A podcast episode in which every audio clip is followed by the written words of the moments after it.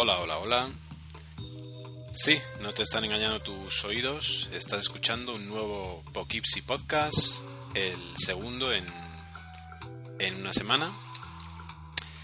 Y es el Poughkeepsie Podcast 2 por 04, cuarto de esta segunda temporada. Y como siempre, quien nos habla, el Dr. Helios.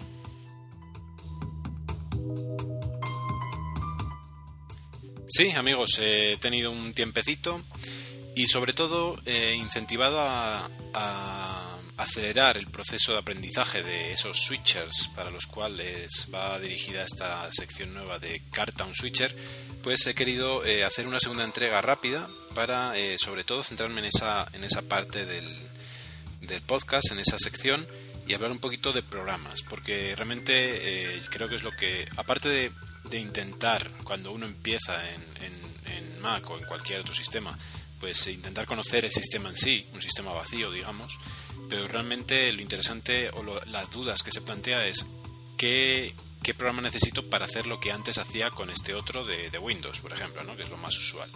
Entonces, eh, con ese ánimo, pues en este programa vamos a centrarnos en hablar de una serie de programas, los más típicos que se pueden necesitar, para que esos switchers que estén a punto de recibir su Mac eh, puedan irse directamente a, descargar esas aplicaciones y poder empezar a disfrutar a tope con su nuevo aparatito.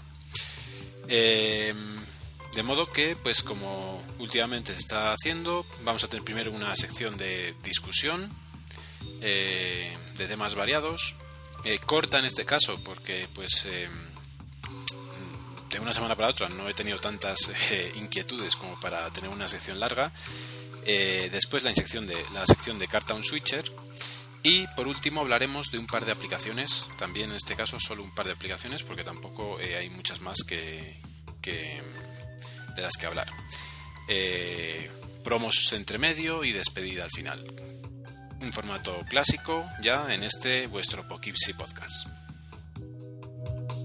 Así que empezamos. Un, dos, tres, ya. Eh, venga, Nacho, grabamos la promo. Sí, sí, vamos, empecemos. ¿Empiezas? Eh, vale, vale, sí. No, no, perdona, habla tú.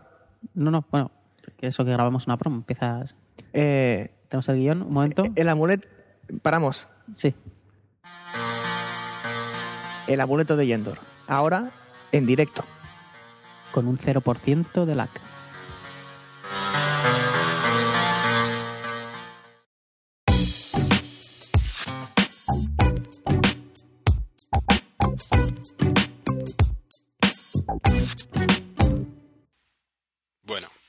Pues empezamos con las discusiones de este día, en las que pues eh, solo voy a hablar un par de cositas también. Em, para empezar a hablar un poquito de iOS, ¿no? Eh, simplemente hablar de, que ha salido una nueva beta, la nueva eh, beta de iOS 5, beta 7, y que en un principio mm, a nivel usuario no, no es que mm, yo haya visto ninguna ventaja. y sin embargo sí que me parece que está pues tiene algunas cositas que han cambiado ¿no? Eh, por ejemplo, mm, falla el teclado más que en las betas 5 y 6, que me parecía que estaban bastante más pulidas. Em, da la sensación de, o sea, los problemas que tenías con la beta 1, que, era también un, pues, era un problema, o sea, tampoco es que yo le hiciera mucho caso, pero era un problema, el teclado funcionaba mal, o sea, tú o sea, cuando tecleabas eh, fallabas demasiado porque te contaba demasiado, demasiadas veces tecleabas sobre las teclas de al lado y por alguna razón que no es física, que no era que tú torcieras el dedo. Eh, en este me parece que también pasa un poquito y eh, en algunos casos eh, podréis haber comprobado, si tenéis instalada esta beta, que fallan algunas aplicaciones. Eso normalmente se soluciona apagando el equipo totalmente, apagándolo del todo y volviendo a encenderlo. Pero algunas que bueno pueden dar algunos fallos. Aparte de eso, pues eh, siete betas ya, eh, mes de septiembre. Eh, yo diría que estamos a punto a punto de tener ya una, un nuevo sistema operativo y esperemos que se presente en esta semana que viene. se supone que hay un que hay una presentación el día 6, de modo que esperemos a ver qué, nos ofrecen y, quién sabe si será. yo yo la verdad es que no me parecería descabellado para acallar rumores que dentro de la presentación aparecerá eh, Steve. Eh, quién sabe, o sea, quién sabe. Eh, respecto a iOS, también hablar de una cosa que me tiene mosca, y es sobre las copias de seguridad. Está muy bien implementado en el sentido de que tú puedes elegir qué se copia en, iCloud y qué no, pero resulta que hay algunas incongruencias, como por ejemplo con eWork, ¿vale? se supone que tú lo que copias, o sea, si tú le dices que copie en tu copia de seguridad eh, todo lo que tengas dentro de los programas de eWork, ya sea Keynote, Pages o, Numbers, eh, se va a copiar de modo que cuando tú restaures se va a descargar automáticamente. Bueno, aparte de eso, hay, una otra, hay otra sección en el iPhone y en el iPad en la que te viene qué está copiándose, o sea, qué documentos están utilizando eh, la API de, iCloud y en este caso, pues los únicos que lo pueden hacer en el por ahora son esos tres eh, eh, aplicaciones, las tres aplicaciones de iWork. De modo que pareciera, y no sé si es cierto a nivel de tamaño, no, no me he puesto a, contar, pero pareciera que la copia de seguridad de iWork mm, añade ese tamaño, o sea, tú estás copiando ese, esos, esos archivos que tienes dentro de pongamos dentro de, Keynote, los está copiando, aparte de que ya están copiados porque dentro de iCloud están ya. Entonces ahí estás eh, eh, utilizando el doble de tamaño de lo que deberías y creo que es así, ¿vale? Entonces eso es algo que habría que solucionar o eh, si, se ve que es así y que no lo solucionan, la solución sería eh, no hacer el backup de, esos, eh, de esos programas, porque a larga, cuando tú restaures y lo abras, se va a volver a descargar lo que está en iCloud, porque está en iCloud, independientemente de que sea un backup o no, sino que simplemente por sincronización. Entonces, a ese respecto, pues tengo una duda ahí de cómo funciona, pero bueno, fácilmente subsanable en todo caso. Eh, además, no sé si lo conté en el programa anterior, eh, creo que no hablemos de esto, que no hablamos de esto.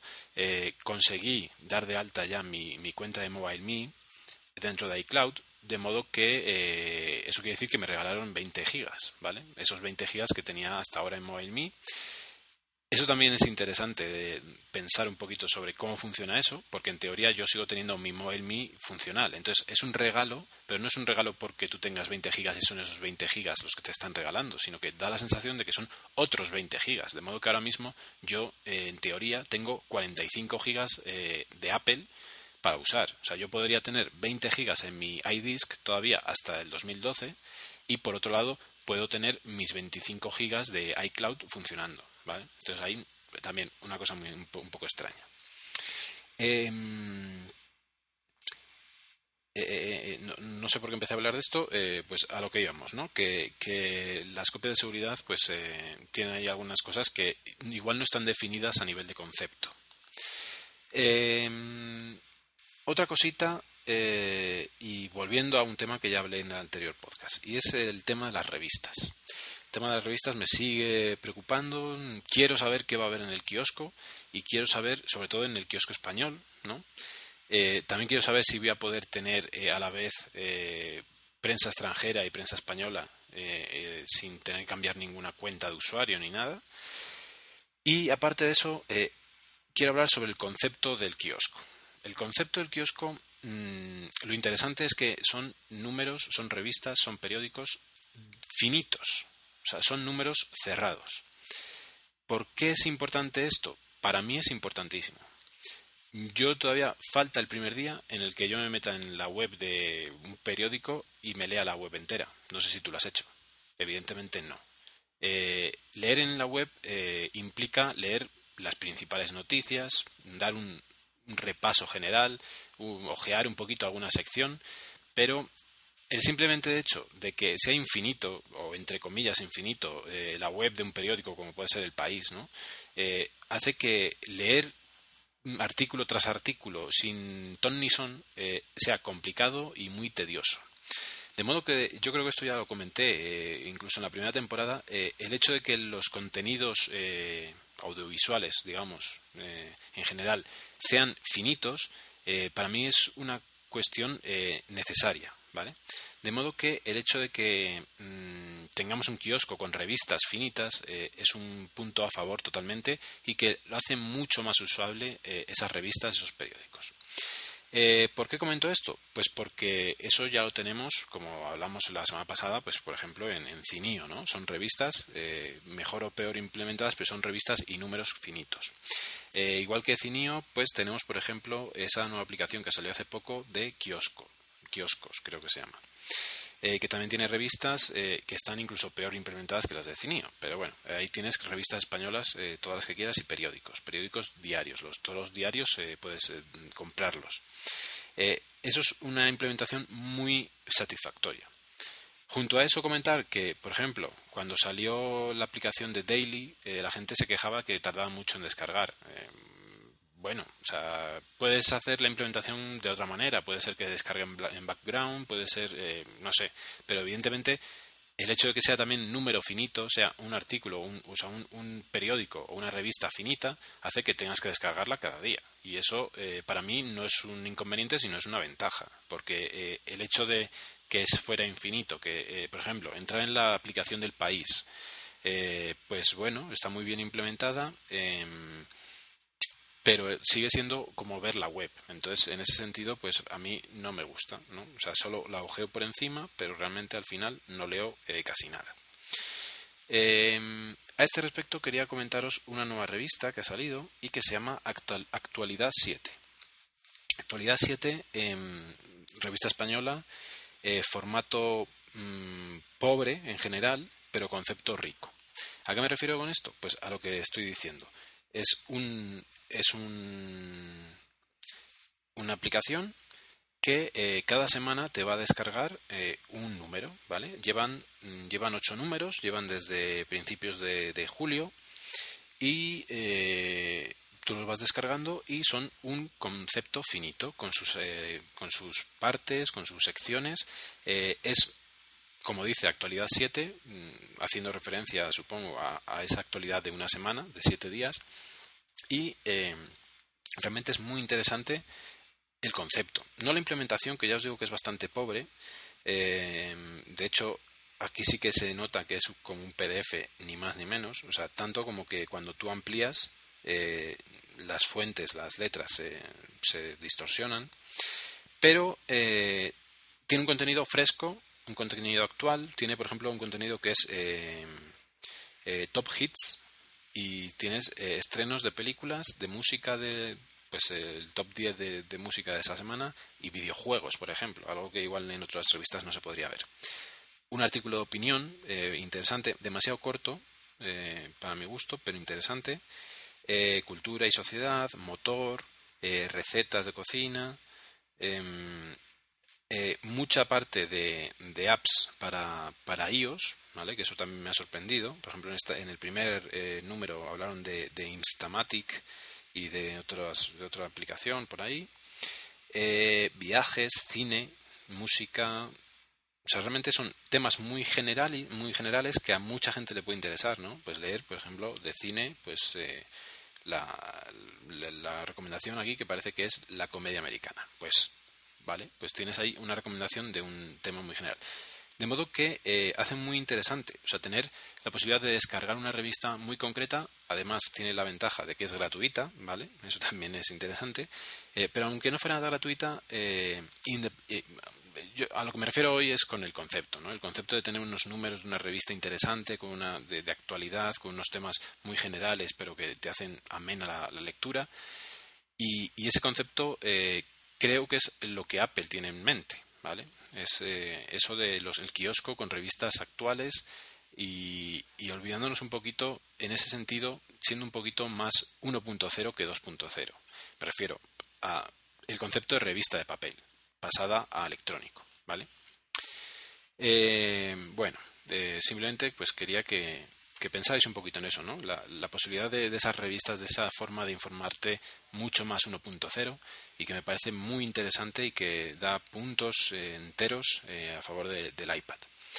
Eh, y por último, en esta sección de discusión, pues quería comentaros, mi, sabéis que no suelo hablar de rumores, pero en este caso me interesa hablar de, por un lado, de lo harto que estoy de ver fotografías espías de, iPhones y por otro lado, ya, ya es la repanocha, que es que además la repiten un mes sí y un mes no, como si fueran nuevas, ¿vale?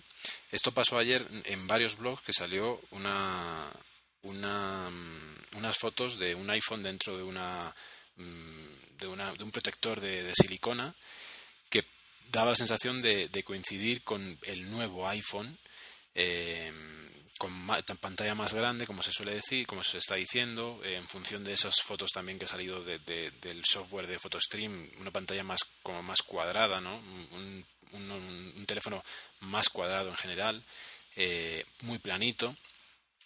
Pues realmente eh, yo soy de los que pienso que el teléfono del tamaño eh, de pantalla está bien. Yo no quiero un iPhone más grande de pantalla, pero bueno, si crece un poquito, pues no importaría. Eh, lo que se ve en las fotos no parece estar mal, sobre todo relacionado con el tamaño, con el grosor. Pero la verdad es que llama mucho la atención que el grosor pase casi a la mitad. Entonces, eh, realmente yo no estoy muy seguro que eso sea cierto. Eh, ¿Podría ser de otro aparato? Pues no sé si sería de otro aparato. puede ser de un iPod. me da la sensación de que es más, tiene mucho más sentido que sea un iPod. Y eh, realmente lo que quería hablar no era más no era en sí del rumor, sino que quería em, hacer mi quiniela, ¿no? Eh, esperando a que este mes tengamos noticias frescas de, de aparatos de, Apple, eh, quería hacer mi quiniela y hacer un par de un par de, de, de, de adivinaciones. Por un lado, creo que va a salir un iPod Touch 3G. O sea, estoy convencido de ello. Y estas, estas fotos que salieron ayer de, esta, de esta, carcasa de silicona eh, me parece que son de un iPod Touch, ¿vale? si, si, es cierto que es de un iPod, si es cierto que es de un producto de Apple, eh, estamos ante el hecho de que la pantalla va a cambiar. Eh, si yo fuera el desarrollador, me cagaría en Apple si cada año tengo que cambiar toda la interfaz de mis aplicaciones de resolución, ¿vale? Entonces se hizo gran, un gran cambio cuando se, cuando se puso la retina display eh, y, y, ahora estamos ante, si es verdad, otro cambio, de modo que todas las aplicaciones se tendrán que eh, adaptar no solo de resolución, sino de tamaño, porque lo que da sensación es que esa pantalla va a ser más cuadrada. Entonces, pues en ese sentido me parece raro que eh, vaya a haber ese cambio de tamaño. Y es por lo que lo dudo. No, no porque Apple piense que se necesita ese cambio, sino que yo le daría otro año más al tamaño actual y al siguiente eh, le cambiaría otra vez el, aspecto. Aún así, si es verdad que es así, eh, ya os digo que me parece que esa carcasa es de un iPod Touch. ¿Por qué? Porque es mucho más fina que un iPhone y el iPhone ya de por sí es fino, pues eh, me parece exagerado pensar que va a disminuir, aunque aumente en, tamaño, no aumente en, pantalla y por lo tanto sea más ancho y alto, pero el grosor pues me parece difícil que, disminuya tanto. Pero eh, hay otra cosa que me tiene mosca con esa carcasa y es que hay un agujero en la parte derecha de la carcasa que da la sensación como si hubieran cambiado el, switch de silencio hacia ese lado, como, tal como lo tiene el, iPad, ¿no? Pero no los de subir y bajar el volumen. Aparte de que la forma de esos agujeros de subir y bajar el volumen coinciden con los actuales del, iPod, ¿vale? Entonces tendría mucho más sentido que fuera para un iPod. Pero, entonces, el hecho de que haya un agujero para el switch de, encender y apagar el sonido, ¿qué eh, me indica a mí? Pues a mí me indica que eh, va a ser un iPod Touch 3G. ¿Por qué? Porque se entiende que un aparato que siempre esté em, conectado, como el iPhone, tiene muchas más posibilidades de necesitar quitar el sonido de una forma rápida. Mientras que el iPod hasta ahora no se lo habían planteado. Entonces, si se lo han planteado es porque va a haber un cambio eh, radical. Un cambio de que es un aparato que puedes tener en una reunión y que te suene de repente porque está conectado continuamente. Entonces, bueno, eh, ahí lo dejo. Eh, es una, una quiniela, quién sabe. Ya veremos en próximas semanas. Pero vamos, esa es mi quiniela. iPod Touch 3G, pantalla más cuadrada, más planito y con switch para el sonido. Una, característica nunca vista en un iPod. Em, bueno, y ya para terminar, eh, pues no porque pertenezca a esta sección, pero pues aprovechando, un saludo para Emilcar, que acaba de sacar un número. Eh, esta misma mañana lo estaba escuchando mientras limpiaba la casa. Y eh, le agradezco mucho que haya puesto mi historia maquera. Eh, se lo agradezco además porque entiendo que tiene tal cantidad de cartas, de mails con historias maqueras que realmente es acojonante, ¿no? Yo se la mandé hace más de un año, o hace un año por ahí, y hasta ahora que la, la podido poner. Eh, muchas gracias por ponerla, además súper bien leída. Yo ya ni me acordaba lo que te había puesto y realmente me ha encantado escuchar mi historia en, tu, en tu, voz. Eh, así que un saludo eh, para Milcar y también para Gerardo de 00 Podcast que ha estado ahí apoyando en este programa de Milcar, que ha sido un programa muy interesante, siempre con, con discusiones del mundo Apple interesantes, las, que, las opiniones de, de Milcar. Y sin más, eh, ahora sí, pasamos a, mi versión de, switcher. En vez de carta de un switcher, es carta a un switcher, ¿no? En este caso. Eh, la historia maquera es al revés, es la historia que yo cuento a esos nuevos switchers. Eh, así que un momento y empezamos con nuestra carta a un switcher.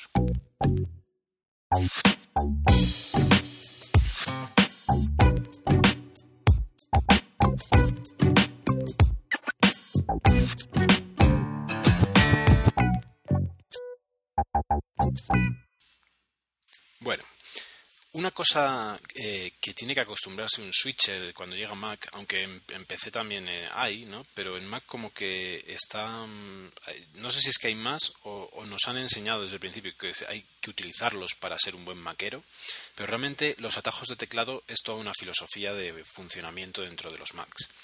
Eh, yo no soy un experto, pero básicamente mm, daros a vosotros switchers, daros la idea de que Mm, se utilizan mucho, que son muy útiles, que ganan, hacen ganar mucho tiempo y por lo tanto mucha productividad. Eh, hay algunos muy famosos eh, y otros que no son tanto. Por ejemplo, hoy Milcar preguntaba, carta, una, una, pregunta de, switcher, ¿no? ¿Sabes? En, su sección de Sabes más que un switcher de primer año. Preguntaba cómo se apaga el Mac eh, con atajos de teclado yo es algo que lo tengo tan asumido que me, costó pensarlo, porque realmente yo ni miro, o sea, es algo que hago continuamente. Yo siempre apago los ordenadores eh, con el atajo de teclado de apagar. Y mm, bueno, que a todo esto, para quien no haya escuchado Milcar, pues es control alt comando y a la vez la, eh, la tecla de, de, la disquetera, la de Ejet de, de, la, de la disquetera. De la disquetera no, del lector, del, del combo. Eh, de modo que eh, son cosas que asumes mucho, o yo por lo menos eh, así me ha pasado. Eh, por ejemplo, uno de, las primeros, de los primeros atajos de teclado que, yo aprendí fue para sacar fotos a la pantalla. ¿no? Es algo súper útil y que pues varía. puede ser pantalla completa, entonces eso es comando Swift, 3, o puede ser a un trozo de la pantalla, que es comando Swift 4. En ese, en ese momento, el ratón se te convertirá en, un punto de mira y ahí, apretando el, ratón, el botón del ratón, podrías elegir un, cuadro. Una vez que lo tengas elegido y cuando sueltes el, el clic, el botón eh, izquierdo del ratón, pues se creará la foto. Em, además, en ese, en este momento, en ese, en ese caso, cuando estás haciendo una foto de un trozo, eh, también puedes eh, presionar la barra espaciadora y en ese momento eh, ese, punto de mira se convierte en una cámara de fotos. Eso te permite elegir una pantalla, una, ventana concreta de una aplicación. Entonces te va a hacer la foto de esa sola ventana, ¿vale? Sin fondo y sin la parte de arriba de la barra de menú, sin dock ni nada, solo la pantalla de esa aplicación. Eh, Otros atajos de teclado, pues evidentemente, ya sabéis o tenéis que saber que eh, casi todo lo que en Windows se hace con comando y algo más, ¿no? Como con, copiar y, control, que diga, control y algo más, ¿no? Como copiar y pegar, ¿no? Control C, control V, pues en Mac es eh, comando C, comando V. Deshacer, comando Z. Mm, eliminar, comando X elegir todo, eso por ejemplo cambia con Windows. en Windows creo recordar que era eh, Control E, elegir todo, y aquí es eh, la selección de todos los elementos es con comando A, ¿vale? Cerrar aplicaciones comando eh, Q, em, ¿qué más? Em, ocultar una aplicación es comando H. bueno, hay, hay muchas, ¿no? Hay muchas opciones.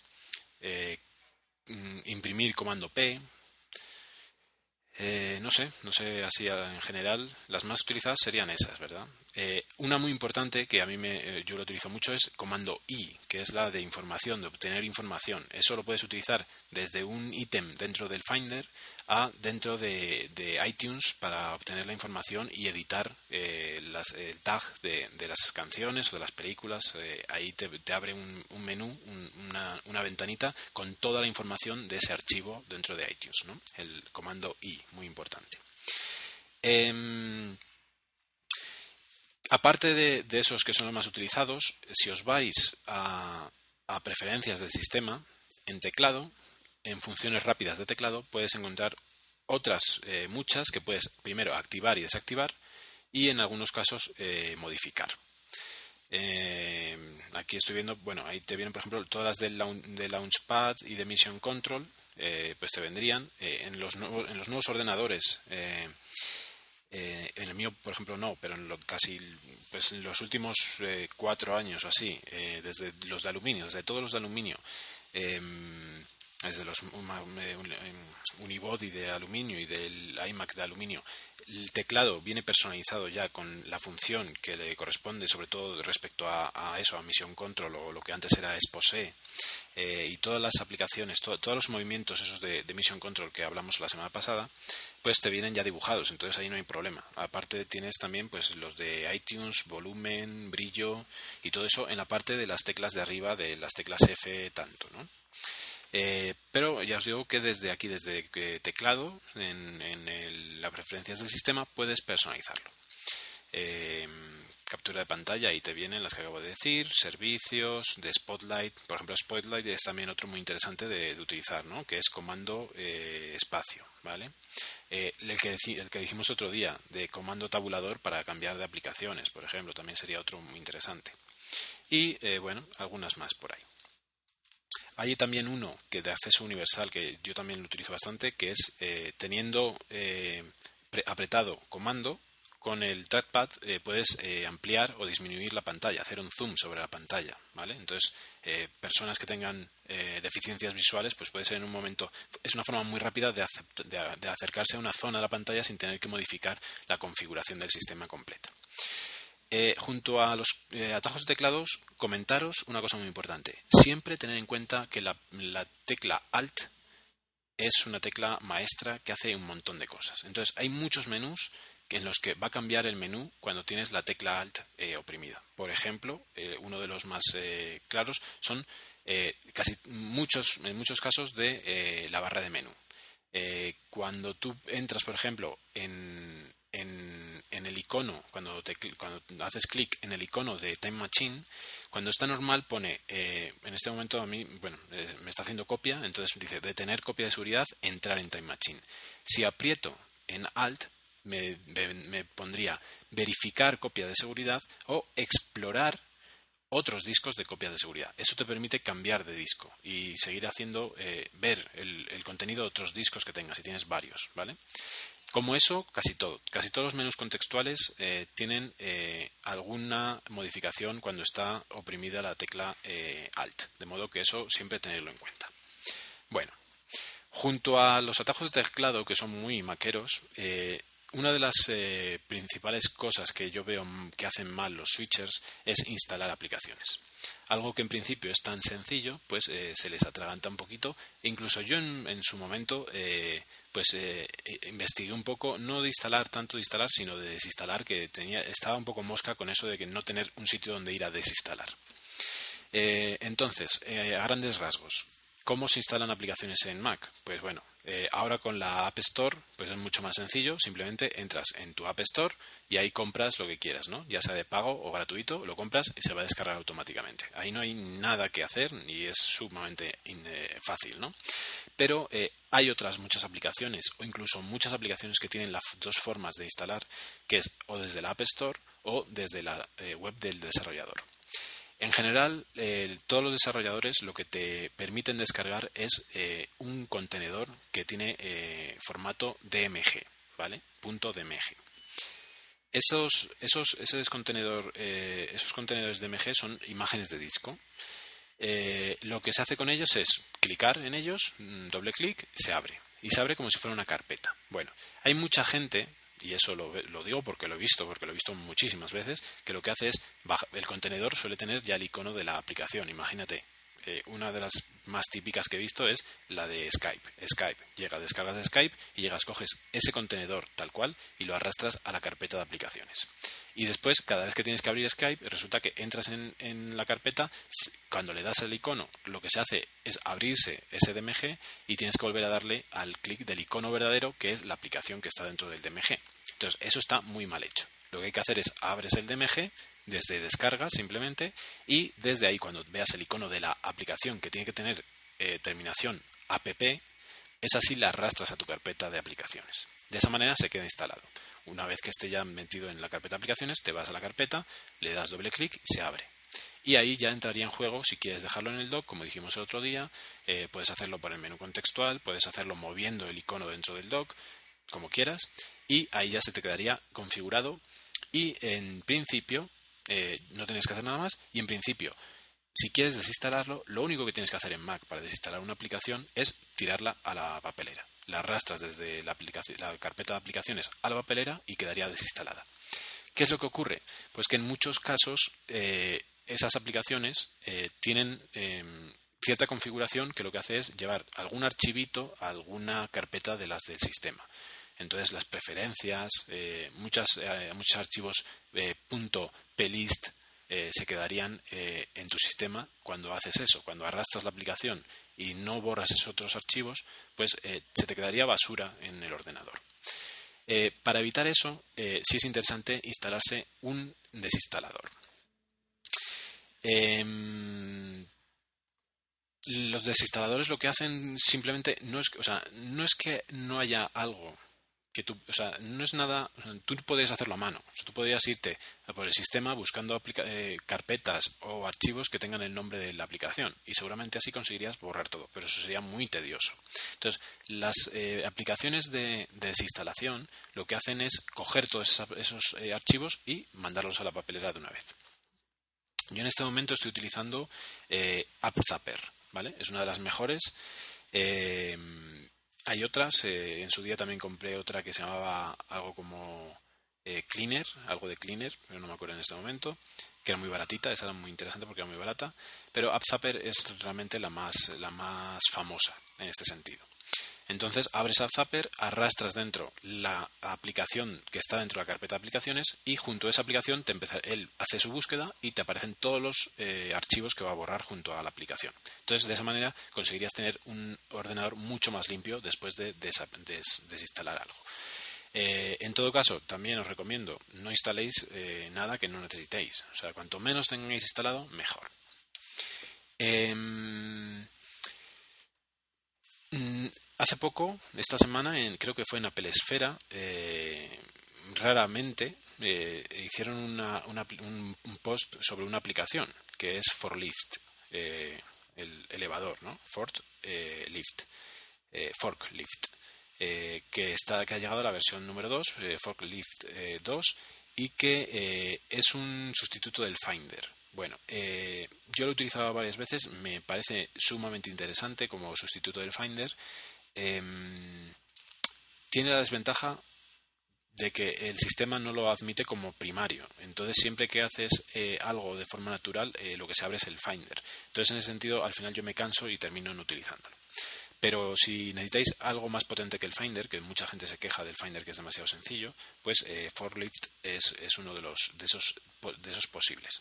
Bueno, lo comento porque eh, una de las eh, cosas que tiene Forklift es que también tiene desinstalador propio. Entonces, desde la propia aplicación eh, abres la, carpeta de, aplicaciones y ahí podrías desinstalar perfectamente y eh, según comentaba en Apple Esfera eh, era muy muy potente e incluso conseguía borrar más, más archivos que el propio AppZapper que es famoso por ser su por calidad ¿no? entonces ahí tenéis otra opción para las dos cosas ¿no? para que si queréis un sustituto de, del Finder y si queréis desinstalar yo en su día lo utilicé sobre todo por la capacidad que tiene de gestionar FTPs y de sincronizar eh, Forklift eh, sincroniza carpetas por sí mismo, de modo que lo que hacía era eh, sincronizar las carpetas que quería subir a iDisk a través de Forklift. y lo hacía mucho más rápido que si le daba a sincronizar, si, si lo que hacía era tener el iDisk en local y, y que subiera por su cuenta. Entonces era una de las opciones por las que lo utilicé en su momento. En este momento iDisk lo tengo casi abandonado, así que no tengo ese problema. Y desde luego eh, Dropbox no necesita ninguna ayuda para sincronizar perfectamente. Eh, bueno, eso respecto a, cómo instalar y desinstalar. Y bueno, ¿y qué vais a instalar y qué vais a desinstalar? Pues aplicaciones que os sirvan, que os sirvan y que que hagan ese trabajo que antes hacíais en Windows con otras cosas. Entonces vamos a ir eh, repasando unas cuantas, las más generales. Eh, nos para cosas mucho más concretas, pues tendréis que hacer vosotros una búsqueda y ver, comparar, ver opiniones y demás. Pero las más generales os voy a dar aquí eh, mm, más o menos pues las que yo utilizo o, he utilizado en algún momento. Ya comenté el otro día que a nivel de, mm, de chat, la más famosa en Mac es Adium. Adium, eh, que tiene un icono de un patito, es, eh, es famosa porque es multiplataforma, multiplataforma no, multicuenta, pero multi, multiprotocolo. Eh, de modo que puedes meter ahí tu cuenta de, de, de Messenger, la de Yahoo, la de Gtalk, eh, de AOL y de un montón más, ¿vale? De unas cosas, de algunas cosas que yo no las he visto en mi vida, ¿no? Algunas de estas de, IRC que, son raras y bueno, un montón de, de sistemas. Aparte es súper personalizable. Puedes hacer que la, la, apariencia sea totalmente a tu gusto. Puedes cambiar la forma de, la, de los diálogos, puedes cambiar la forma de la, de la de la lista de contactos, puedes cambiar el icono, y que el icono sea distinto cuando está abierta que cuando está cerrada. O sea, es, en ese sentido es una maravilla. Lo que pasa es que yo personalmente, pues hace años que no utilizo ningún Messenger de ningún tipo, de modo que, pues realmente quitando Skype, hecho lo demás no lo utilizo. Evidentemente, Skype es multiplataforma y podéis tenerla en, tanto en Mac como en PC y en, aparatos y demás. Eh, un, eh, hablando de, Skype, eh, yo cuando llegué a Mac eh, estaba en auge una plataforma que se llama Gizmo. Gizmo era, estaba bastante bien de calidad de, sonido y funcionaba muy bien. Lo que pasa es que se quedaba en que solo la podías utilizar para teléfono porque realmente nadie la conocía y nadie como chat pues no, no, no terminabas no, no, conociendo a nadie ¿no? pero estaba bastante bien esta de Gizmo otro, otro plugin para el sistema que es eh, totalmente recomendable y necesario, yo diría, es eh, Perian. Perian, la navaja suiza del vídeo, es un conjunto de códecs que se, que se, que se instalan en, en, las preferencias del sistema. Eh, gracias a Perian puedes hacer cosas distintas a las que podrías hacer de forma natural. Por ejemplo, hay programas que en función de tener Perian o no tener Perian, eh, puedes codificar vídeo en distintos formatos, ¿vale? Segundo, evidentemente, puedes ver vídeo en distintos formatos. Eso es lógico si, estamos hablando de códex. Pero más allá de eso, por ejemplo, Perian permite una cosa que es súper curiosa. Y es que eh, tú cuando abres, imaginaos un capítulo de una serie. Em, le pones el mismo nombre, el mismito nombre, copias el nombre y lo pegas en el archivo de subtítulos y eh, automáticamente eh, QuickTime te va a permitir eh, abrir ese capítulo con los subtítulos incrustados, ¿vale? Sin tener que hacer absolutamente nada. Se van a ver ahí directamente. Evidentemente no tienes opciones de sincronizar esos subtítulos, de cambiarlos o adelantarlos y demás. Pero si están bien sincronizados, simplemente con tener Perian y con QuickTime, sin tener ningún otro programa instalado, vas a poder ver esos subtítulos y no solo eso, sino guardarlos. Lo que hace es crear un contenedor MOB y te guarda eh, ese archivo que fuera, por ejemplo, un AVI, eh, te, lo, te lo guarda como MOP y con los subtítulos. A este respecto, es interesante saber que de esta manera tú puedes meter AVIs en iTunes, ¿vale? iTunes en principio no acepta eh, archivos en formato AVI ni, otras cosas, ni muchos otros, ¿no? Solo acepta MOPs y MP4s y M4V y poco más. Eh, pues de esta manera un AVI en cuestión de segundos puede ser convertido a MOB y verse en iTunes. Que se pueda ver en iTunes no quiere decir que se pueda ver en tus eh, gadgets eh, de Apple. No se puede ver ni en el Apple TV, ni en el iPhone, iPod, ni iPad. ¿Vale? Entonces, solo se puede ver dentro de iTunes. Em, si lo único que necesitas es tener esos, esos archivos de vídeo organizados, pues te sirve. Si los quieres ver en otra cosa que no sea en el ordenador, no te sirve. De hecho, antes cuando había Front Road, ahora como ya con Lion ha desaparecido, Front Road tenía problemas con esos archivos y había que instalar un, un Perian especial para que los archivos de esa manera codificados en Front, en front Road se pudieran ver esos, esos subtítulos, ¿vale? Pero bueno, que lo sepáis que ahí está Perian por en medio. Eh, evidentemente, para todo lo que Perian no pueda añadir al sistema y que QuickTime, a pesar de tener Perian, no te permita reproducir, pues eh, el universal es VLC. VLC, multiplataforma, lee yo creo que todo. Todo de vídeo, audio, lo lee todo. De modo que, eh, pues ahí está y también en Mac lo podéis encontrar. Respecto, ya que estamos hablando de series, pues respecto a cómo conseguir esas series estarían los métodos de descarga, ¿no? A este respecto, eh, vamos a hablar de tres, eh, de tres posibilidades y son eh, mm, Transmission, que sería el cliente torrent más famoso para, o el que yo más, bueno, el que yo únicamente he utilizado. muchos en Windows, Transmission sería el equivalente al BitTorrent original, al BitTorrent de, de BitTorrent. Es muy sencillo, solo se ve en la lista de los archivos, pero eh, te permite hacer todo lo que necesitas. Puedes descargar partes de un archivo, de un, de un torrent, eh, puedes eh, elegir que si él reconoce qué es, si es un vídeo, una música o lo que sea, elegir la carpeta de destino. bueno, y en general, pues lo que lo hace muy bien y es muy sencillo, muy chiquitito. En el icono te va diciendo la velocidad de carga y descarga y yo desde luego no, no tengo ninguna otra necesidad que, que no, o sea, necesidades que no me cubra eh, Transmission.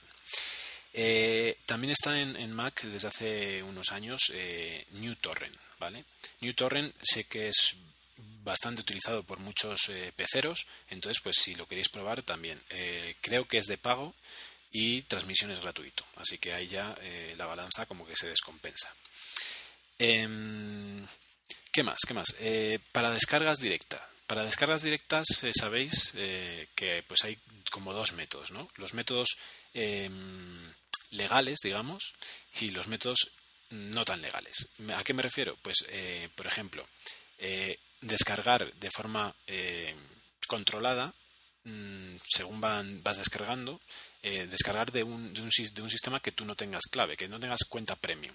De modo que tienes que ir esperando a que pase el tiempo y tal. Pero hacerlo de una forma automática, ¿no? Eso eh, lo consigues con JDownloader. Eh, JDownloader eh, no sé en qué sistema está programado, pero es feísimo, es eh, desagradable a la vista, yo diría. Funciona, pero realmente a mí nunca me ha gustado, lo utilicé un par de veces, porque bueno, tuve ahí un momento en el que empecé a utilizar algunas cuentas premium, mientras te tuve, me acostumbré a ellas y lo que hacía era utilizar el siguiente programa que vamos a hablar. Y después de eso me cansé, dejé de tener cuentas premium y eh, empecé, a intentar utilizar JDownloader. Al final he vuelto a utilizar el torrent para todo. Si no está en torrent y si no está en una descarga directa única, pues poco a poco lo voy bajando o no lo bajo. O, bueno, realmente me, he vuelto bastante cómodo este, en este sentido. Eh, bueno, ya os digo, JDownloader, eh, feo donde esté, donde los haya, eh, mal programado, pero funciona y hace su trabajo. para descargas directas y para gestionar todo tipo de descargas, ya no, solo hablo de esas de, cuentas premium de esos, de esos mm, de esas webs que todos conocemos, sino descarga directa de cualquier archivo en la web. pues un buen sustituto al, al, descargador que tiene Safari integrado es Speed Download. Eh, Speed Download eh, es, un, programa que te permite tener cuentas de pago eh, instaladas, de modo que tú puedes copiar todas las direcciones de imaginaros estas películas que tienen una película en HD que tiene 20, 20, direcciones para descargar desde RapidShare pues con Speed Download copias esas 20 direcciones se las metes como tú ya tienes dentro tu, cuenta de RapidSar o de Megaload o lo que sea, te las descarga eh, automáticamente, muy rápido. Y aparte de eso, tiene la ventaja respecto al descargador de Safari que puedes cortar en un momento y seguir descargando. ¿vale? Por eso es por lo que yo lo utilizo, porque realmente ahora mismo ya os digo que no he vuelto a descargar de este tipo de archivos, pero eh, el poder, si es algo muy grande, poder descargarlo a trozos o terminar, o sea, que se termine el tiempo y decir, bueno, ahora ya no quiero más descarga, mañana continúo, pues eh, es algo muy interesante. No es barato, eh, bueno, tampoco caro, no sé si vale veintipico dólares, pero es una aplicación que se ha hecho una asidua de, mi ordenador. siguiendo con el vídeo vamos a hablar un poquito de codificación de vídeo y así actualizamos también un poquito lo que hablé en su día en, el en la primera temporada. Si lo que quieres es mm, ripear una película, por ejemplo, el más famoso de todos los rippers es eh, Handbrake. ¿vale? Handbrake ripea desde películas, desde DVDs, pero también hace codificación de archivos. Entonces ahí en él tienes eh, todo en uno. Además es muy configurable, es el, yo creo que el más completo en, en este momento. Te permite calidades buenas, calidades medias, eh, dobles pases de codificación, te permite meter subtítulos, cambiar las, el sonido, elegir varios sonidos, eh, te permite hacer de todo con los audios y con los vídeos. lo que pasa es que solo puedes hacer uno eh, cada vez. Entonces, si lo que necesitas es algo mucho más sencillo, bueno, eh, también para ripear eh, hay uno muy interesante de, ese, de, esa familia que ya he mencionado más veces, de las Delicious Library, que se llama Repeat. yo lo tengo porque me salió en un bundle y realmente no lo he utilizado nunca, pero pues es esa la típica aplicación que tiene una mm, interfaz minimalista y que lo que hace es ripear para convertir, no sé si te permite, en AVI y en MP4, una cosa así, ¿no? Muy sencilla, muy, muy sencilla. Eh, ya os digo que en ese sentido Handbrake es el rey. ¿no? Em, si lo que queréis es eh, simplemente recodificar para vuestros eh, gadgets de, Apple, pues hay aplicaciones mucho más sencillas, pero que tienen todas las necesidades que en este momento se tienen, ¿no? que es añadir los subtítulos y codificar para el gadget que tú quieras. ¿no? En este sentido, en este momento yo estoy utilizando dos. ¿vale? Compré porque en ese momento funcionaba bastante bien eh, Permute, que también es muy sencilla, y me hizo el trabajo durante un tiempo. Además, como ya os comenté en, la primera temporada, Permute tenía la, plasticidad de, poder utilizar eh, scripts de modo que podías hacer toda una automatización de su funcionamiento. Eh, tras eso, llegó el momento en el que empezaron las series en HD estar codificadas en H264 de modo que, eh, aunque fueran eh, mm, vídeos en formato matrosca, eh, de una forma muy, muy fácil había aplicaciones que te permitían hacer la conversión a un MP4 simplemente cambiando algo del audio, que era lo que fallaba y lo que hacía que no permitiera a iTunes reconocerlas bien. ese tipo de aplicaciones, una que se hizo bastante famosa fue Subler, ¿vale? Subler eh, te permite eh, dos cosas. Añadir y quitar eh, archivos a, un vídeo, ¿vale? tanto si es el audio como los subtítulos. Y te permite hacer eso que se llama mushing, que es lo que digo, el vídeo no está perfectamente codificado para Apple, pero el audio en este caso es lo que falla, entonces hace solo la recodificación del audio, de modo que en 5 minutos un, 720p en 5 minutos lo tienes recodificado. Eh, ya os digo, Subler es una opción gratuita y que funciona mm, muy bien, yo diría que muy muy bien. Eh, ¿Qué es lo que pasa? Pues que ahí tienes que decidir si vas a trabajar con archivos eh, mm, en 720p o en archivos normales. ¿no? Hay muchas series que realmente no merece la pena bajarlas en 720p. Entonces, eh, en función de lo que decidas, si lo que decides es eh, bajarlas en calidad estándar, pues eh, hace falta otro, otro programa para que en vez de mushing te haga una buena recodificación y bien rápida. ¿no? En este sentido, en este momento, y aunque en un principio yo nunca le di, no, no di un duro por él cuando salió, eh, la versión 2 sí que me ha, me ha gustado y es eh, Road Movie, que bueno, que ya todo el mundo conoce porque es súper famosa y la han comentado en muchos podcasts. ¿no? Eh, Road Movie te permite también todo, te permite recodificar en cualquier formato, eh, te permite mm, meterle subtítulos, incluso meter metadatos, aunque en este sentido, pues los metadatos ya sabéis que, para mí el rey de los metadatos es iFlix. De modo que si queréis metadatos para, para iTunes, para tener las carátulas de las series y de las películas, iFlix. Eh, si no, pues Road Movie, eh, para lo que es recodificación, hace también su trabajo muy bien. Eh, también comentar, eh, ya os digo, para poner para actualizar la primera temporada del podcast, que Iceflix eh, Flix, en este momento también hace mushing, de modo que también puedes meterle archivos de, de Matroska con, codificación H264 y convertirlos a un MP4 en cuestión de minutos. ¿Qué más? Ofimática. A ver, bueno, llegas de Windows y evidentemente lo que utilizas es eh, seguramente eh, Office, el Office de Windows. Eh, opciones tienes casi las mismas que en Windows, ¿no? Todas las que son de, de Open Office y de libre de libre distribución puedes conseguir un montón de aplicaciones. Pero evidentemente, si te pasas a Mac, puedes intentar dos cosas. O te mantienes con el Office o te pasas al propio de Apple, ¿vale?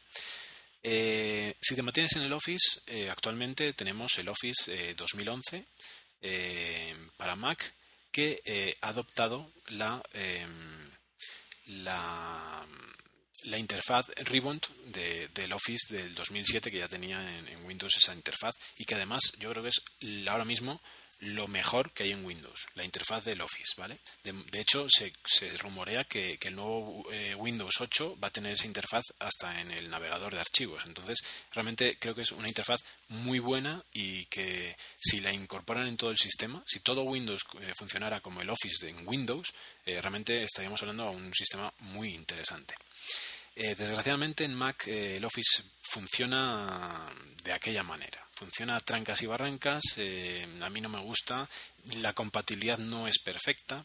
Entonces, ya que la compatibilidad no es perfecta, eh, pues yo desde hace mucho em, eh, me pasé a iWork y sobre todo por Keynote. Keynote, que es el, sustituto del PowerPoint, eh, no tiene tantas posibilidades como PowerPoint, porque actualmente PowerPoint eh, te edita hasta las imágenes de una forma muy espectacular, ¿no? Te permite poner eh, bordes y biseles y demás, pero realmente tú cuando ves una, presentación hecha en, Office y una hecha en Keynote, te quedas, bueno, con el culo torcido de la diferencia que hay, ¿no? Es, es increíble que haya tanta diferencia de calidad visual por alguna cosa que yo no llego a entender, pero es así, es así. Y cualquiera que haya visto una presentación en Keynote eh, te tiene que decir, y está obligado, porque es que se ve a la legua, que se ve mucho más bonita que una hecha con Office. Em, de modo que por esa razón, pues yo me pasé a iWork. Eh, de hecho, cuando yo me pasé tenía muchas más carencias que ahora. por ejemplo, no tenía movimientos de objetos. Eso se lo añadieron relativamente hace poco. Em, pero aún así, pues era mucho más bonito y sobre todo las transiciones y apariciones de objetos y desapariciones, aunque no tuvieran movimientos, pero la aparición y desaparición de objetos ya le daba un plus de originalidad respecto al Office increíble. Em, un poquito más en más metiéndonos en temas eh, mucho más puntuales y mucho más eh, profesionales eh, que solo les interesará a ciertas personas em, y, también además eh, por, curiosidad, porque es un caso súper curioso. Eh, a los que trabajamos en ciencia eh, necesitamos para referenciar nuestras referencias, valga la redundancia, necesitamos meter referencias en, los archivos de texto y para ello hay una, una, serie de programas, dos que yo sepa muy famosos, que hacen ese trabajo. Lo que hacen esos programas es dentro de, del Office o dentro del eWork en este caso, eh, meterte un añadido, un plugin que eh, tú puedes hacer la búsqueda de la referencia y que quede ahí anotada la referencia y una eh, bibliografía al final del texto. Bueno, pues en Windows hay dos opciones, que son Reference Manager y EndNote, ¿vale? EndNote y Reference Manager. Bueno, pues una cosa muy curiosa y que no entiendo es que las dos son de la misma empresa. Creo que se llama Thomson, Thomson y no sé qué. Y las dos aplicaciones tienen la misma interfaz, hacen lo mismo, tienen las mismas opciones. Una eh, exporta las bibliografías para que pueda ser leída por la otra aplicación. De modo que realmente no entiendo porque esa, esa, empresa tiene dos aplicaciones que hacen exactamente lo mismo y con la misma interfaz. O sea, cambian poquito, eh, pero tiene, o sea, funcionan igual y hacen lo mismo. Entonces, bueno, cosa muy curiosa. Pues resulta que aparte de esa curiosidad, para Mac solo utilizan, solo tienen la versión de EndNote. No hay un Reference Manager para Mac. De modo que el, científico que quiera pasarse a Mac, que sepa que tiene que pasarse a EndNote En este momento está la versión X4 y ahí podrás hacer tus referencias. Em, respecto a las referencias y respecto a artículos científicos, en, Mac también tenemos una aplicación que es una maravilla que se llama Papers. ¿vale? Papers eh, se actualizó hace poco a la versión 2. Eh, tanto la 1 como la 2 funcionan perfectamente, aunque la 2 tiene otras ventajas, otros añadidos. Por ejemplo, también te permite eh, hacer referencias y bibliografías. es la, la cualidad más interesante de la versión 2. Eh, yo, por desgracia, me lancé a comprarla como un loco porque estaba utilizando la 1 y la 1 tiene la ventaja de que funciona en todos los sistemas, eh, tanto de PowerPC como de Intel. Y lo que hacía era tener la base de datos en Dropbox, de modo que lo que trabajaba en el trabajo y lo que trabajaba en casa eh, se sincronizaba. Resulta que me lancé a comprar la versión 2 y ya no tiene versión para PowerPC. así que no la he utilizado, no la he instalado y la compré para nada. Eh, y decir también, bueno, que esta Papers eh, también tiene sus versiones para, para iPhone y iPod, eh, iPhone y iPad. Y pues sobre todo en el iPad es una maravilla porque ahí puedes leer tus artículos y tienes opciones de anotar cosas, de subrayar y demás y tener todo súper organizado y sincronizado con tu Mac. ¿no? Entonces toda tu bibliografía, todos tus artículos que quieras que necesites leer, los tienes ahí en el iPad. bueno, otra cosa interesante, otra cosa necesaria Em, es el tema de, las, eh, de los archivos eh, comprimidos. Em, los archivos comprimidos en Mac, por excelencia, la aplicación que siempre y desde hace añísimos eh, se utiliza es Staffit. Staffit, Staffit Deluxe, es una aplicación que comprime descomprime y que en teoría es la mejor para ello. ¿vale?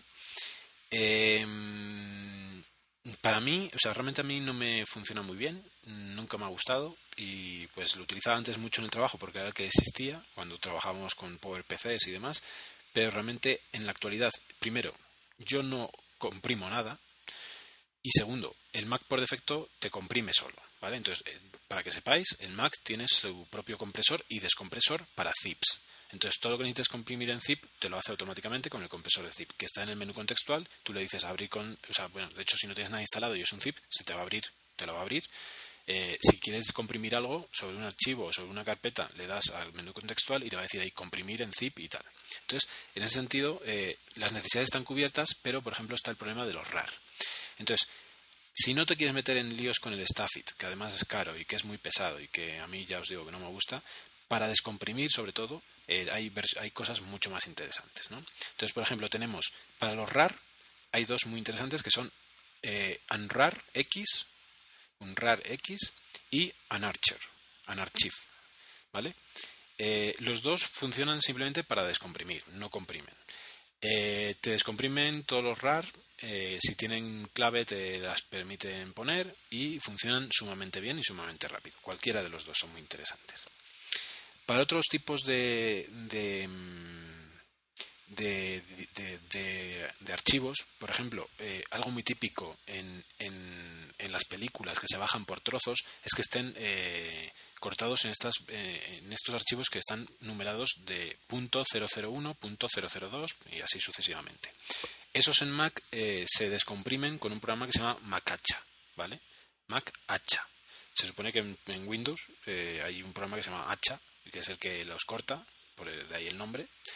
Y eh, en Mac para comprimir, para comprimirlos en un solo archivo de vídeo al final, pues eh, con el Mac hacha eh, te servirá. Otro, otro sistema, por ejemplo, que se utiliza en este caso mm, bastante para libros, hay muchos libros que vienen en este formato comprimido, es la extensión 7Z. La extensión 7Z eh, en Mac hay un programita que se llama 7ZX que eh, también es un descompresor de esta extensión. Y por último hay uno que eh, se llama MacPar Deluxe que también te descomprime como el Macacha estos tipos de, archivos .001, .002 y te descomprime otra serie de cosas y además es bastante interesante y bastante, bastante versátil. No solo descomprime eso sino otras cosas. Entonces el MacPar también es interesante probarlo. Otra de las típicas necesidades en un ordenador, aunque dentro de poco será algo de, la historia, es grabar discos ópticos. ¿no? Eh, discos ópticos, CDs o, DVDs en Windows eh, pues teníamos el Nero, ¿no? que era el rey, pues en Mac el rey es Toast, ¿vale? La tostadora. Toast, Toast eh, te hace más o menos, es, es, básicamente lo mismo que Nero, te hace de todo. También tiene hasta, yo creo que hasta reproductor, tiene un archivo, tiene un programita de streaming para las películas, poder utilizarlas en streaming desde, te crea como una página web que puedes entrar desde el iPhone con una dirección en local y puedes ver eh, streaming de cosas que tengas en el ordenador y tiene, tiene un montón, aparte de grabar DVDs y, y CDs. Eh, como Mac no, es, no ha implementado Blu-ray, en este momento yo no sé decir si, si este programita tiene opciones de Blu-ray por si tú pusieras un Blu-ray por USB, por ejemplo. Pero eh, todo lo demás pues te graba todo lo que tú quieras. Em, bueno, ya quedan pocas cosas. Estas son las más generales, las que todo el mundo necesita en el ordenador. ¿no? Cosas más concretas, por ejemplo, para, eh, para guardar tu dirección IP y que no se vea cuando entras en aplicaciones o en webs que te piden dirección IP, por ejemplo, de Estados Unidos, pues hay un programita muy famoso que se llama eh, Spot, eh, Hotspot Shield, o sea, el, el, escudo del punto caliente, ¿no? Em, que te, eh, lo que te permite es crear, o sea, lo que te pone es una, un proxy mm, de modo que a la web que entres, esto pasa por ejemplo en algunas eh, webs de Estados Unidos de, de, series de televisión, de, de, cadenas de televisión, como la, no sé, la ABC y algunas de estas que te permiten ver contenido si estás dentro del país, pero no si estás fuera, pues con este tipo de, programas te permiten ver eso, esos contenidos eh, tal cual como si estuvieras dentro de Estados Unidos. Eh, otra aplicación eh, que también es interesante y que hay mucha gente que necesita. Un, eh, un servidor para FTPs, para poder acceder a FTPs. Bueno, en este sentido, el Finder por defecto tiene ya su, propio, su propia forma de entrar en FTPs. ¿vale? Tú vas al Finder, te vas a ir y conectarse al servidor o ir a la carpeta, creo que también te permite o conectarse al servidor, ¿vale? Entonces ahí meterías la dirección del, del PDF y del FTP y ya. Bueno, si eso te parece poco, pues eh, el, el, programa más conocido y que además es gratuito es CyberDAC, ¿vale? El pato cibernético, eh, CyberDAC. Eh, a mí no me gusta la interfaz, nunca me ha gustado, pero eh, después de haber probado otros, e incluso um, yo creo que lo comenté en algún podcast, uno que se llama Fluid, que me entró en un bundle, que era muy bonito, era muy muy bonito, pues al final volví a, a CyberDAC porque es mucho más potente, ¿vale? Eh, te permite casi cualquier tipo de, de, de, conexión, eh, incluso a, por ejemplo, a servidores de Amazon, servidores de, de iDisk y demás, ¿no? Entonces, eh, para FTPs. Otra aplicación que puede ser muy interesante es eh, eh, Clip Menu. Ya hablé el otro día de ella, Clip Menu eh, pues es un, es un añadido que se queda alojado en la barra de menú y lo que hace es simplemente tener un clipboard agrandado. ¿Vale? Puedes tener un historial de todo lo que has copiado y poder volver a utilizarlo para pegarlo. Eh, aparte de eso, ¿qué tiene interesante? Pues tiene una sección de snippets, de modo que puedes guardar cosas que necesites de forma recurrente. ¿vale? Por ejemplo, una cosa muy interesante que pasa en Mac es que no es fácil poner, cuando yo trabajo, por ejemplo, en, Pages o en, o en, Keynote, no es. Eh, la verdad es que. Sí, sí, claro, ya me acuerdo cómo era en Windows. En Windows era eh, cuando querías poner eh, letras en griego, ¿vale? Pues la alfa, beta y demás, te ibas a tipo de, letra y cambiabas a la de símbolos, ¿vale? Si os acordáis, entonces en símbolos podías meter un alfa muy fácilmente. En Windows, es, en Mac es más difícil. Entonces, para hacerlo, lo que tienes que ir, es al menú, a la barra de menú. En el último icono al lado del de Spotlight está ahí un iconito como cuadrado con un asterisco que es mostrar visor de teclado y visor de caracteres. Entonces, si abres el visor de caracteres, ahí te permite eh, añadir, eh, cogiendo, arrastrando y, soltando, te permite añadir eh, un montón de caracteres, ¿vale? De hecho, en Lion también tienes ahí los, los, los emoji, ¿vale?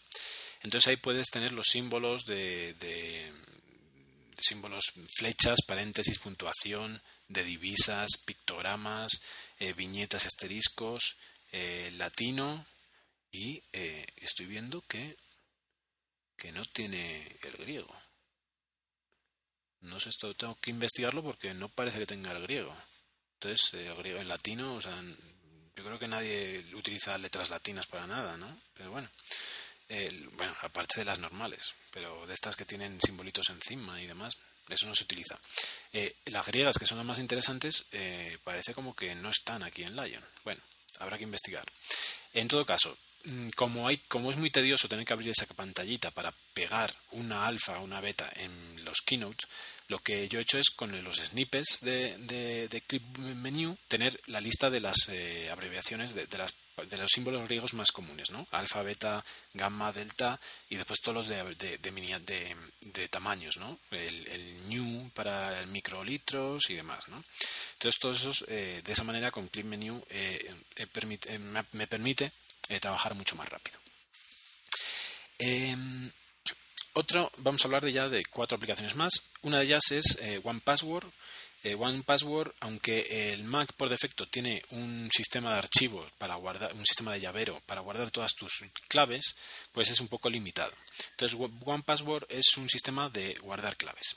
De modo que eh, cuando tú simplemente tienes que recordar una sola clave, la clave maestra, y eh, el programa desde cualquier navegador te va a permitir, bueno, el programa te instala un plugin en el navegador y te va a permitir meter tus datos en el, en el em, en la web que sea, ¿vale? Loguearte en la web que sea, de modo que tú no tienes por qué recordar todas, todas tus eh, claves, simplemente recordar la maestra.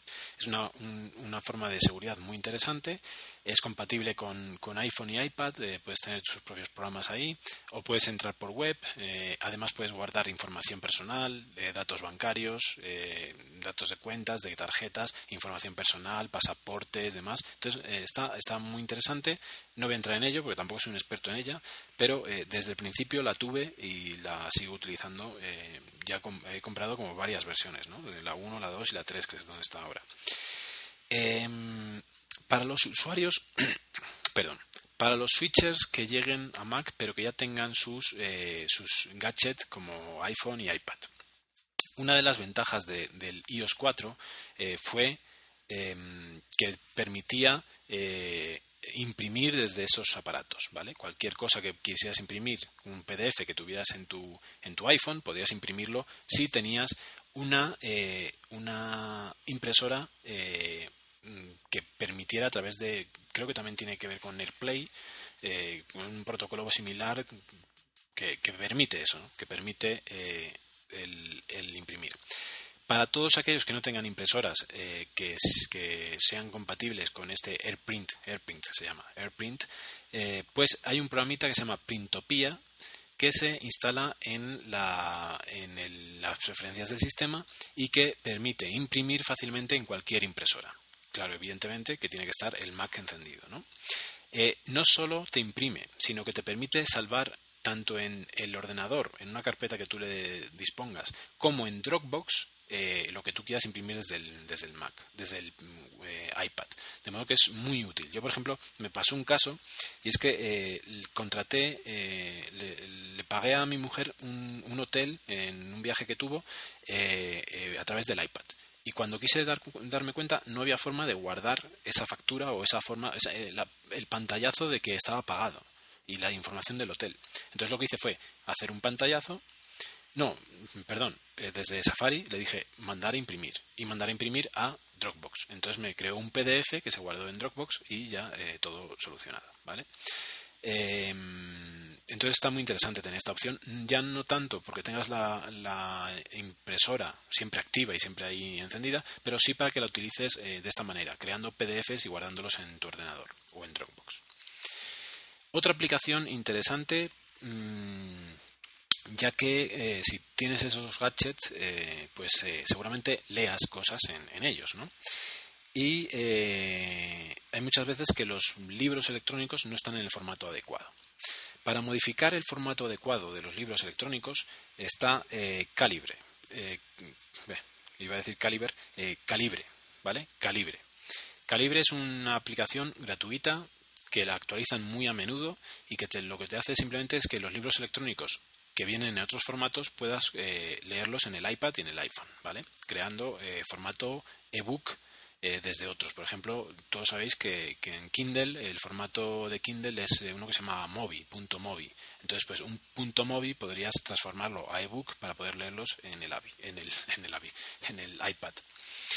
Eh, además te sirve de, coleccionador de libros, ¿vale? Puedes tenerlos ordenaditos con sus metadatos también, te permite meter los metadatos para que tengan su, su, carátula y demás, y te permite tenerlos ahí guardados y sincronizarlos desde él mismo, sincronizarlos hacia eh, los aparatos de, Apple. Yo esa, esa, esa, cosa, esta opción no la he utilizado nunca, porque lo que hago es allí los modifico para meterles bien la carátula y demás, y después los paso a iTunes y ya pero eh, que sepáis que existe esa posibilidad. Y por último, la última aplicación, para los que necesiten un editor de texto plano, ¿vale? Eh, pues uno que es bastante interesante. Yo me acuerdo cuando empecé en Mac había eh, Smultron, que era súper famoso. Se dejó de, actualizar y hace poco salió la noticia de que volvía a existir para Lion y que además era de pago. Entonces Smultron ya es de pago para lo que yo necesito de texto plano, evidentemente. Eh, para nada necesito pagar por, por algo así. Eh, quien necesita algo más profesional está Coda. Coda es eh, yo creo el más famoso eh, para diseñadores web y demás que permiten una edición perfecta y crear páginas web en texto directamente en HTML. Pero para quien solo necesita algunas cosas que sean pues abrir un archivo, una plist, por ejemplo, una playlist eh, de, de, iTunes que me tocó a mí hace poco estar jugueteando con eso. Pues eh, para esas cosas, eh, em, pues realmente no hace falta pagar, ¿no? Entonces, el más famoso es BB Edit. BB Edit. Y es un editor de texto plano, pues muy sencillito y que te permitirá para esas pequeñas cosas que cosas que aprendes en internet y que tengas que utilizar para algún algún truquillo o cambiar algo o mejorar algo. Bueno, pues con este repaso yo creo que cualquier switcher tiene las aplicaciones más generales eh, cubiertas y el resto, pues eh, cuando descubráis nuevas aplicaciones que sean útiles, pues ya sabéis, las comentáis aquí con la comunidad, me mandáis un mail o lo comentáis, lo comentáis en el blog o en Twitter porque esto es algo que todos aprendemos de todos, ¿no? Uno puede encontrar una aplicación muy útil y de repente se hace una aplicación súper famosa porque todos la adaptamos, ¿no? Entonces, pues eh, esto es una introducción algo que, pueda, que pueda eh, ser útil para estos switchers que acaban de recibir su Mac y que lo disfruten eh, con todas las aplicaciones que necesitan.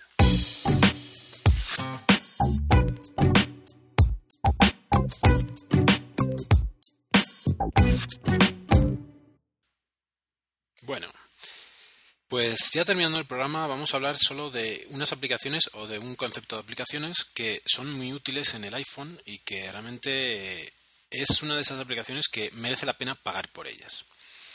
Eh, sin embargo, cuando la calidad eh, es tan buena en aplicaciones eh, gratuitas, pues realmente te puede llevar a, no querer pagar.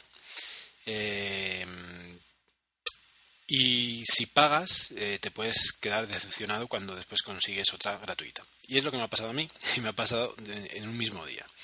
Eh, ¿De qué aplicaciones hablo? De las eh, aplicaciones para escanear. ¿vale? El iPhone tiene ya actualmente una cámara tan decente que eh, realmente hacer una foto a un papel, a una hoja entera, a un folio, y, guardarlo como PDF y que tenga una calidad tan buena como la de un escáner, de verdad, es muy similar la calidad, ¿vale? Entonces, tener a mano un escáner dentro del iPhone, dentro del móvil, es una característica ganadora totalmente.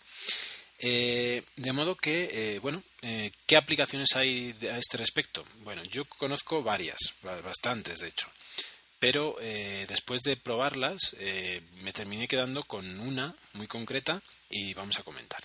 Famosas, famosas, hay algunas como por ejemplo JotNote. JotNote es de las más famosas, hay una versión gratis que podéis probar y otra de pago que es de 0,79 pero a mí no me gustó nunca y no, no, no me adapté a ella, no me gustó, ¿vale? Estas aplicaciones en principio tienen eh, que tener varias eh, características interesantes, ¿no? Eh, por ejemplo, poder guardar en un solo PDF varias fotos, poder enderezar las fotos y adaptarlas a una foto cuadrada perfecta, poder sincronizar o mandarlas por mail, evidentemente eso es lo mínimo, y si puede ser a Dropbox, pues mejor, ¿vale? Entonces, todas estas características, para mí, la que más eh, las cumple y sobre todo por una en concreto, es Mac Scanner Plus. Mac Scanner Plus mm, tiene eh, versión gratuita y versión de pago. Bueno, ¿por qué digo que una de las características es la que más eh, me interesa? Porque la capacidad y la buena, la buena funcionalidad de enderezar las fotos es insuperable no solo en la calidad, sino en la facilidad para hacerlo. Em, cuando tú haces la foto, mm, vamos a abrirla aquí en el iPhone. Vamos a ver, productividad. Eh, me, he equivocado, eh, no, es, ya, me extrañaba a mí que fuera Mac Scanner, es Cam Scanner, Cam Scanner Plus, ¿vale? Eh, el icono no es muy bonito, pero bueno. Entonces, tú cuando vas a hacer la foto, tú haces una foto y lo que te, te crea es un recuadro bueno, primero te dice que si la quieres usar y eh, te crea un recuadro de lo que él considera que es el cuadro del, imagínate que es una página, ¿no? Entonces ese recuadro eh, viene con unos circulitos en todas las esquinas y en la mitad de los dados. Cuando tú pegas, cuando tocas esos circulitos, se crea encima de tu dedo una ampliación de hasta dónde llega la esquina justo que vas a elegir para como esquina del papel, ¿vale? eh, eso solo funciona en las esquinas. En los laterales simplemente pues eh, lo tienes que acomodar eh, en, el tamaño que te viene por defecto en la pantalla. Pero las esquinas sí te, se crea ese, esa ampliación. Ese, esa, pequeño, esa pequeña ampliación es lo que hace la diferencia de esta aplicación con otras muchas. Lo bien que funciona esa aplicación, esa ampliación, de modo que tú no tienes que preocuparte de lo que esté debajo de tu dedo, porque te lo está enseñando en un circulito más grande arriba, hace que sea es, el más exacto para recortar un papel y que quede totalmente cuadrado de modo que tú haces la foto del folio por ejemplo al, papel y eh, cuando ya lo seleccionas con los cuadrados le das a aceptar y te lo endereza, te lo crece eh, por las esquinas. Si está un poquito doblado, porque realmente el papel seguramente quede como un trapezoide, ¿no? Entonces, lo que hace al elegir esas esquinas bien, te lo configura para que se vea totalmente dentro del rectángulo normal de un papel y queda exacto y la calidad es asombrosa. Después de eso viene la, parte de edición. Eh, puedes elegir pues contraste, y luminosidad y demás. Yo os recomiendo que lo dejéis como original y se ven los papeles perfectos, pero perfectos, perfectos. Eh, si haces varias fotos, puedes guardarlas en un mismo PDF y después de ahí mandarlas, eh, pues te permite a Evernote, te permite a Box.net, que también es algo parecido a Dropbox, a Dropbox, a Google Docs, eh, por email o abrir en otra aplicación, ¿vale? De modo que de una forma muy muy sencilla y ya os digo con una calidad de edición perfecta puedes tener tus escanes, tus escáneres. Bueno, ¿por qué quería contar yo esto hoy? otra, bueno, respecto a la interfaz, no es la mejor interfaz del mundo, a mí no me gusta cómo está distribuida, pero bueno, te crea como unas carpetas y todo lo que esté dentro de esa, de esa carpeta es que pertenece al mismo PDF. Entonces cuando lo exportes, pues te va a quedar las dos cosas dentro del PDF. Em, la, interfaz es muy similar en, en todos estos eh, productos. Eh, bueno, ¿por, qué quería hablar de esto? Pues porque eh, el otro día lo necesité urgentemente para hacer un escáner de mi DNI, de, la cédula, ¿vale? Que es como el DNI aquí. Em, pues la cédula la escaneé y cuando lo mandé resulta que salía, era la versión gratuita, funciona exactamente igual, perfectamente, pero tiene una marca de agua. ¿vale? Entonces salía lo de este escáner está hecho con Cam Scanner eh, Plus. Eh, entonces decidí comprar eh, el de pago, que eran 4 euros. No es nada barato. Mm, Jotnot, el de pago, son 0,79. Entonces, para quien le interese, para que le, haga suficiente trabajo el Jotnot y no quiera el gratuito y se quiera gastar 0,79, es muy, muy interesante. Bueno, pues resulta que compré eso un día y ese mismo día salió gratuitamente Genius Scan Plus que tiene primero un icono más bonito, ya sabéis que los iconos a mí me, obsesionan un poco, una interfaz más bonita que ninguna de las que he visto en este tipo de aplicaciones, ¿vale? Mucho más sencilla, con un botón arriba en documentos te viene botón de cámara, botón de biblioteca y después la lista de documentos mucho más bonita que otras que he visto, mucho más sencilla, no sé, me gusta mucho más. Em, el único inconveniente es que al nivel de edición de esas esquinas que os digo y de enderezar no es tan buena como, eh, como como cam scanner. O sea, es algo eh, que se nota. Eh, ¿Por qué? Porque no tiene esos círculos. Entonces, no tiene esos círculos ni tiene una eh, opción de ampliar. De modo que cuando tú tocas en todo el, todo el borde de la foto, tú puedes encogerla y estirarla. Pero no hay forma de ampliarla. Entonces, es mucho, mucho más complejo el mm, seleccionar perfectamente el punto de la hoja donde tienes que terminar. ¿vale? Entonces, quitando ese defecto, pues el funcionamiento es muy similar y eh, el, efecto, el, resultado es bastante eh, bueno también. También tiene la opción de mejoras. Eh, ya os digo, ninguna mejora en este caso también. Aquí en, el caso, en este caso son más sencillas, es simplemente ninguna mejora, documento en blanco y negro, documento en color. Pero ya os digo, yo no, no, no suelo utilizarlas, pero bueno, ahí está también la opción. Enderezar también y guardar. dentro de un documento existente para crear eh, un PDF más grande con más, eh, más páginas o como nuevo documento. La interfaz es más bonita, es muy interesante y es gratuito y salió el día, no sé si horas después o el día siguiente al que yo me comprara y que gastara esos 4 euros que me parecen excesivos para esta aplicación. Pero bueno, en todo caso, para mí pues sigue siendo superior Cam Scanner y la seguiré utilizando, aunque Genius Scan me gusta mucho. Eh, hoy solo quería hablar de estas aplicaciones. Eh, también tenéis eh, JotNote, como os digo. También tenéis alguna más. Si buscáis en la App Store como Scan o Scanner, os salen un montón. Pero bueno, con esto vamos terminando. Así que una promo y nos despedimos. Oye, ¿a ti qué tertulia te gusta? Pues yo la debo hacer, para reírme un poco. Yo prefiero 59 segundos, es lo máximo que aguanto. A mí lo que me gusta es Intereconomía, que les va la jarana. Oye, ¿y a ti? A mí, pues, a mí me gusta Dame la voz. ¿Sabes? Dame la voz es un debate de verdad y está hecho por gente joven y culta. Cada uno está especializado en un ámbito y será un debate muy bueno. No dicen tonterías como los de la tele y además no están tan politizados como los de la radio. La verdad es que lo escucho cada domingo. Tan pronto sacan el programa en damelavoz.es. Pero, dame la voz. ¿No somos nosotros? Sí, tío, esto que hacen no está bien. Pero es que ¿Cómo tienes tanto morro, tanto autobombo, hombre? Dame la voz.es. Cada domingo un programa nuevo. Son inteligentes, hablan bien, incluso son guapos, no veas. no hay para tanto, pero igualmente está bien.